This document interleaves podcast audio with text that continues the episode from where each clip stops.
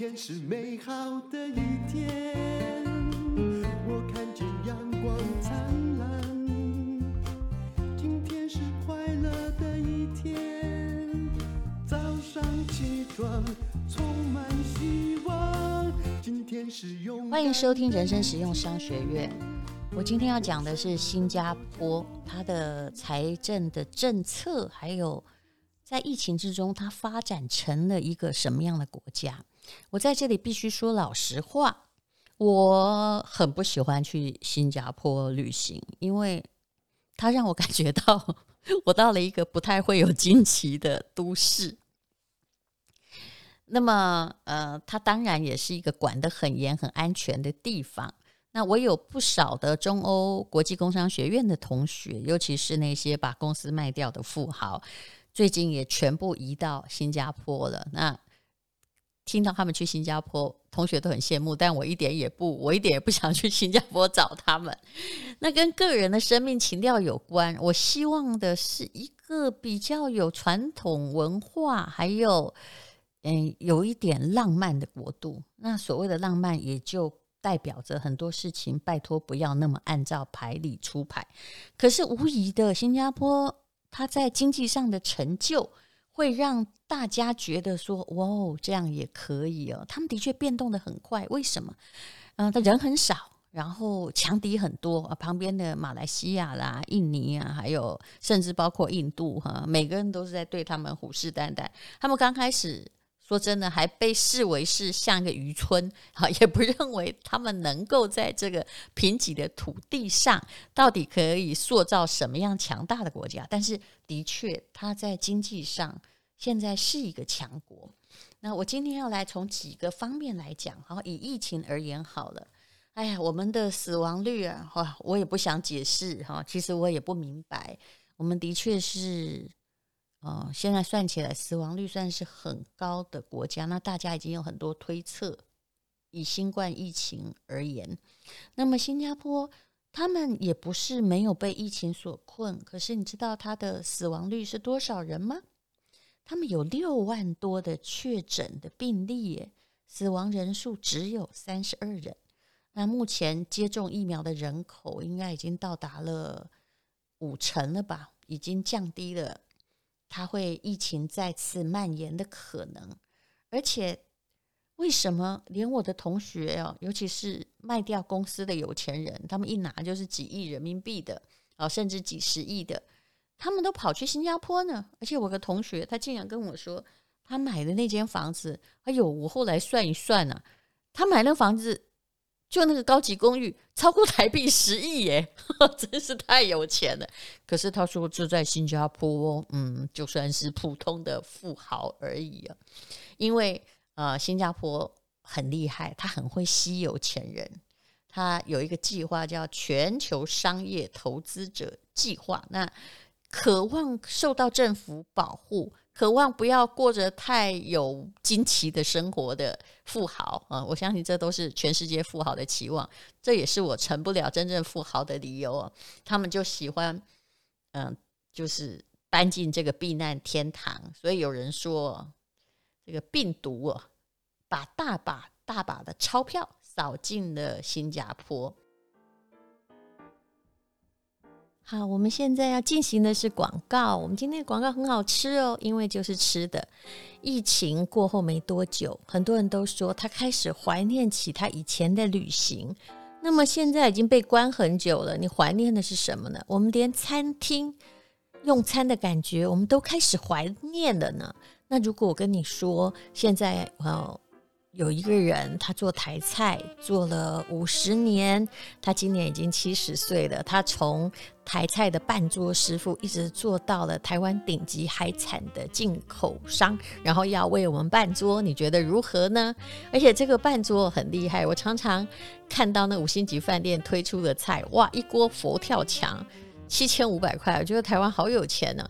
但是呢，这位他推出的半桌料理，他那个半桌料理。的菜肴哦，有呃佛跳墙，有六颗巨大的干贝。其实那个干贝大概，如果它不是海产海产进口商的话，大概呢六只，我的估算就是要两千块呢。还有乌骨鸡，还有猪肋排，还有醉虾，还有哦人参鸡汤。现在人参鸡汤一包好像是六百公克，嗯，很大一个，而且它才卖大概比一般那个一包低基金的价格还少很多，可能一包平均起来。嗯，不知道，好像不到一百五，我感觉。好，总而言之，一整套半桌料理只要两千块，那三千块呢就更大套，然后都免运费。嗯，好吃到什么地步啊？就是我觉得它比我小时候的半桌料理好吃，诶，就是台湾人很想念，但是再也没有办法重温的那种味道。那如果你也想要尝到那个味道，他们是一个家庭的工厂，而且这个家庭的工厂你不用担心，既是海产进口商啊，连鸟蛋呢，就是佛跳墙的鸟蛋，都是老板的儿子自己炸的哦。总而言之，非常非常好吃，而且只剩下二十四小时哈，因为我太慢把这个广告念出来了。那你可以看这个我们的 Po 文的。呃，连接哈，就是这个刚开始的开宗明义题目那个地方，或者直接到吴淡如的粉丝团，因为到星期天以前，在星期六就今天就要结束了。谢谢大家，我们来自己台菜办桌吧。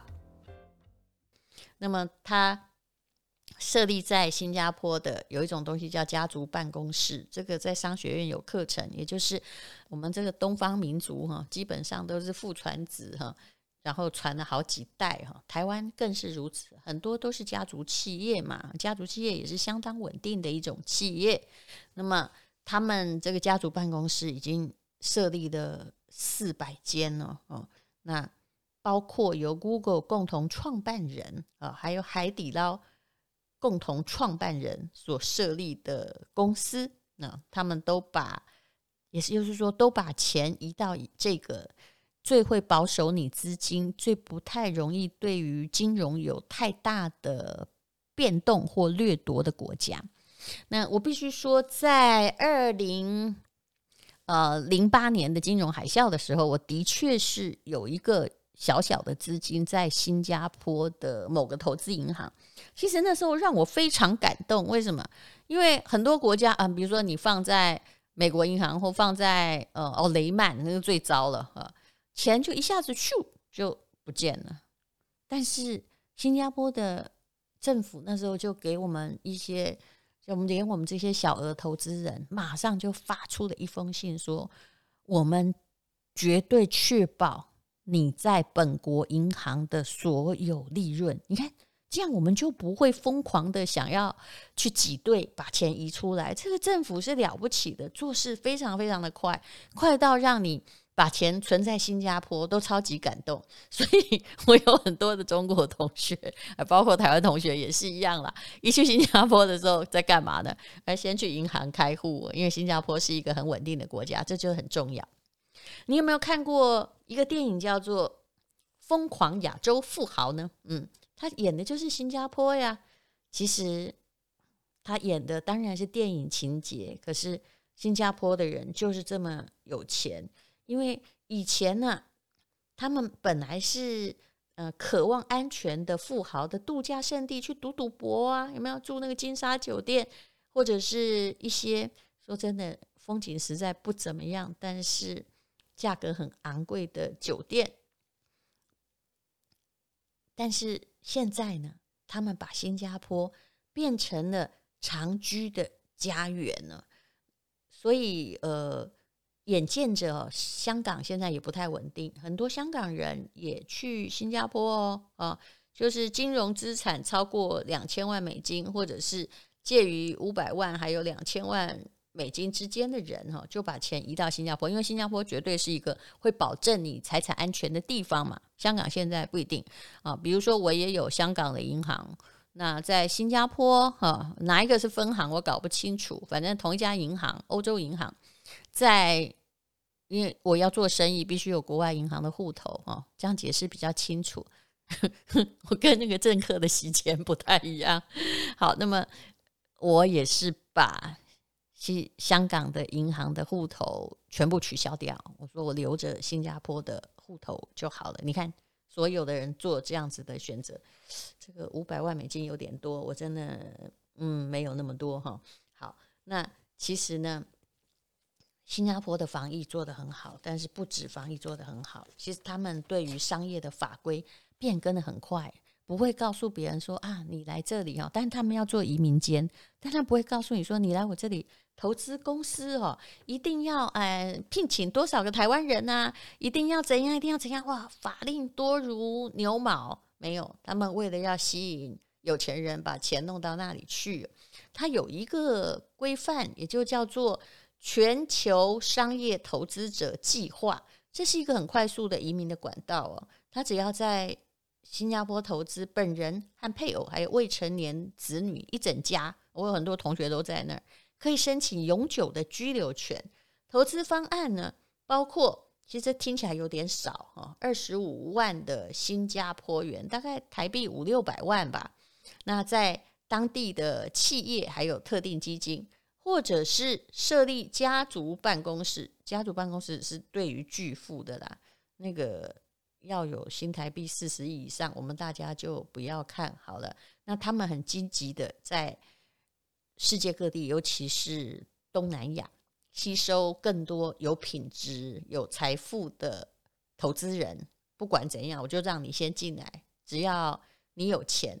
那他们推出的一个新的投资工具，我在这里讲的不会太清楚，叫做呃 Variable Capital Company 哈，不要卖弄英文，就是可变资本公司，也就是它不是一个传统公司结构哈，叫你一定要这里设公司啊，啊搞投资啊，或一定要把钱存在呃国家银行几年没变动，它不是这样的哈。那它是一个相当可以让企业很灵活投资的。一个实体，那你蛮容易进入跟退出一个投资，也不会把你锁很久。所以很多的很大的那种家族办公室啊，啊，比如说呃家族办公室，我很容易解释啊，比如说王永庆，他一定有个家族办公室，对不对啊？那富邦也一定有一个啊，有钱人一定有一个家族办公室，还有私募股权的公司啊，都会到那里去。那他。还有一个最厉害的是，他也帮你承担了部分的税务啊，部分的费用，又保障你的在那里的资产还有存款的安全。这大概是很多国家没有这么灵活，也做不到的。那老实说哈，新加坡曾经比台湾穷，对不对？嗯，你没有这个印象吗？我小时候是有的。的确，我们 GDP。亚洲四小龙刚开始的时候是差不多啦，呃，可是呢，你现在用这个国民所得来看，我们大概是在快三万吧，啊，也就算疫情超出一下，也不会超出太多。可是他们老早老早就在四五万元，那政府所欠的就国债啊，其实都差不多啊。我记得我去年看过的时候，大概都是三十几趴，诶。如果我有一百万，我也只欠三十万；他有一百万，也只欠三十万，这样差不多吗？不对，你要看你欠债是干嘛。有些国家他欠债是啊、拿去做某些比较浪费的事情，或者是没办法回本的事情，所以他的欠债是没办法还的，而且不断在升高的。但新加坡人家那个欠债是国家规定的比例，他跟挪威一样，他欠的债跟我们一样，也是三十几趴，可是。他是拿去投资的，可不是放在银行里面，在那边呃被通膨吃掉的。所以新加坡的国民所得，就算如果你现在有五万块美金每一年的话，平均的哦，大概有一万块是政府投资帮每个人赚来的，所以他人是越来越有钱。那贫穷的政府就只好不断的想各种名目，然后跟人民要税金。有时候你会觉得很多税金看来是在打击有钱人，但其实我还是要告诉你啊，我不是说台湾呢，那个本质叫做，请问钱谁收走了呢？比如说，嗯，某某的，我不是说台湾哦，房地合一税，嗯，啊，一间房子本来是卖掉一千万，要缴本来是可能缴个五十万，现在要缴一百万，我随便讲好了。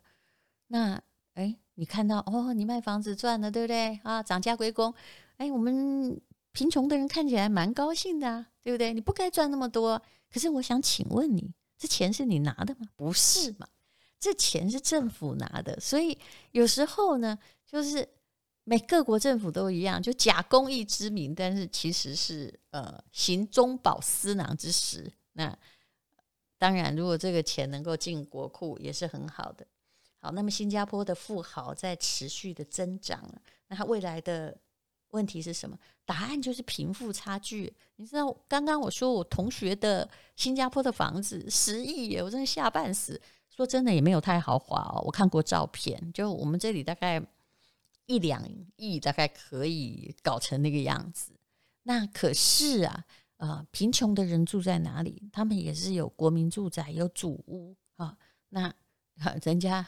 说虽然说英雄不怕出身低，但是大概人家一问住址就知道你大概是什么样的阶级。那因为很多人都移民新加坡，也有人说现在在新加坡做生意很容易。为什么？因为以前可能要飞来飞去，对不对？现在没有，现在各大老板都住在乌节路或者是某个路的同一栋楼里面啊，要找到彼此感情更好。新加坡。的确没有办法确保疫情不会再次爆发，但是它的确已经变成一个防疫的天堂。那贫富差距肯定是他未来要面对的问题，但是你也看不到穷人要离开新加坡，为什么？因为他的薪水也高啊。你在这里拿个三万块，你做的事在那里呢？你可能，呃，我看他们的薪水是我们的四倍，嗯，大概就是。每个人你平均年薪问，好歹都有台币十万块以上，而在那里也算是一个穷人呐、那新加坡还有一点呢，一定要讲，我们这里就是除了盐铁酒店哈，都还在公卖，然后就反很多东西大家都在公卖，但是新加坡他们发电是很厉害的，人家我们这里不是这疫情之后断电哈，大家苦不堪言嘛，你知道他们十年没有断过电呢。而且里面充满了各种高耗能的耗电的产业，竟然还能够降电价。各位难道没有跟我一样很想要探索吗？我就讲个几分钟。虽然你对电也许不感兴趣，它这个答案叫做放手财团赚发电财。我今天这个文章是杨少强所写的，他那么热哈。每一家一直都在开冷气跟空调，里面又有那种超耗电的赌场，也有炼油啊，金融业也不可以缺电哦，缺电就完蛋了。但是为什么他从来没有断过电呢？因为啊，人家很聪明，他把国营的电力的事业分成了发电、输电、售电三个部门。那他的状况叫做松两端绑中间，也就是。发电自由化，卖电让你自由化，但是这个输电哈，运输的输哈，保持它的国家化还有垄断化。目前新加坡有六座大型的发电厂哦，有半数是国外的财团持有哇。要是我们这里早就大家已经吵翻天了，觉得怎么可以哦，都卖给别人呢？那各位啊，那台积电也都卖给别人呢？哈，本来我们政府也持有很多的，奇怪。这个政府不断出售，大家怎么都不讲话？这叫劣币驱逐良币，就是越赚钱的哈，会越会被卖掉啊，最后的利润就不会存在自己的国内。那新加坡的有很多电厂呢，那六个最大的发电厂了啊，比如说中国也有一个啊，日本也有一个，马来西亚杨忠礼集团也有一个。不过他们有一些规定哦，比如说每一家发电量最多占两成啊，不让有人进行了任何的垄断呢。而且他们的发电厂的法定备载容量是三十趴，我们不是说我们那个容量不足嘛，人家是我们的两倍。而且他还允许业余的厂商投入发电哈，不是像我们哦，我们现在目前发电好像最主要就那一家呃，当然他们那家也很辛苦啦。那他们的这个自主的发电者呢，从二零零八年是二点五趴，到二零一六年就是六点八趴，所以电是非常非常的充足的，而且呢，啊，它虽然是独立电网，它也的它也是会向东南亚的国家在买电哦。那鸡蛋不要放在同一家，就是一家垄断书店，那个问题会出得非常非常的大。可是新加坡这一点呢，就非常非常聪明，那他也对这些外国的电厂要做公平式的管理哦，啊，其实根据某一个数据，二零一四年数据，新加坡人的平均用电量竟然还比台湾少百分之二十五啊，那这个也实在是。不知道为什么，主要我认为真正的原因是新加坡住宅的用电价是台湾两倍，其实是蛮贵的，所以大家已经有省电的意识啊。像这个网络 WiFi 不用的时候，他们也是关掉的哟。然后热水瓶等高耗电的待机的家电啊，就尽量用保温瓶来取代。还有说真的，他们真的天气很热，也不太需要怎么样热水，需要冰箱就是了。这冰箱不能断电。好，那。这些电厂怎么管呢？我如果他一年停电两次的话，因为六家大家的嘛，那停电一家，其他都还可以供应，还好。但如果其中一家一年停电两次，罚款呢就从四千五百万啊台币起跳，那大家都不太敢停电。当然也没有人是故意要停电的。那它的电缆当然是完全地下化，由公家经营书店，所以说。松两端，然后管中间嘛。那所以呢，啊、他呢就是，当然他的政府也蛮强而有力的。他挖那些电缆也不需要跟，也不会容许任何的钉子户的出现。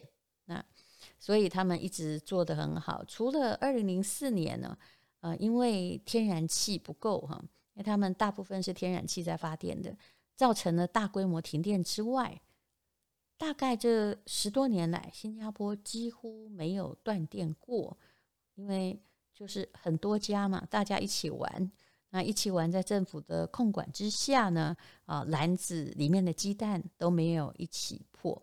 那新加坡经验对台湾有什么启示呢？也就是说，其实我们真的应该要改变。啊、政府啥都管，啥都放在手里，但管不好的状况了吧？啊、那呃，很多人反对台湾电厂民营化，就是觉得说，哦，财团一定会大涨电价，会让我们民不聊生啊。可是其实新加坡经验，哎，外国财团买了发电厂十年，人家都没有断过电，哎，哎，主要是你可以控制啊，你可以不要，就是说 全部的电又卖给一家，那状况当然是更糟了。而且它实质的电价还呈现下降的趋势。其实新加坡是很明显的把公司、把国家当成一个公司来管，然后因为它很小，也没有资源，它就用各种弹性的方式，非常先进的在设定他们的啊资本额，然后如何应变哈，然后如何管理，就是其实新加坡就是一个现代化的公司。虽然我。压根不喜欢到新加坡旅游，但是你还是必须要相当的尊敬他们有效在管理自己公司的精神。谢谢你收听人生实用商学院。今天是美好的一天，我看见阳光灿烂。今天是快乐的一天，早上起床充满希望。今天是勇敢的一天，没有什么能够将我为难。今天是轻松的一天，因为今天又可以，今天又可以好好吃个饭。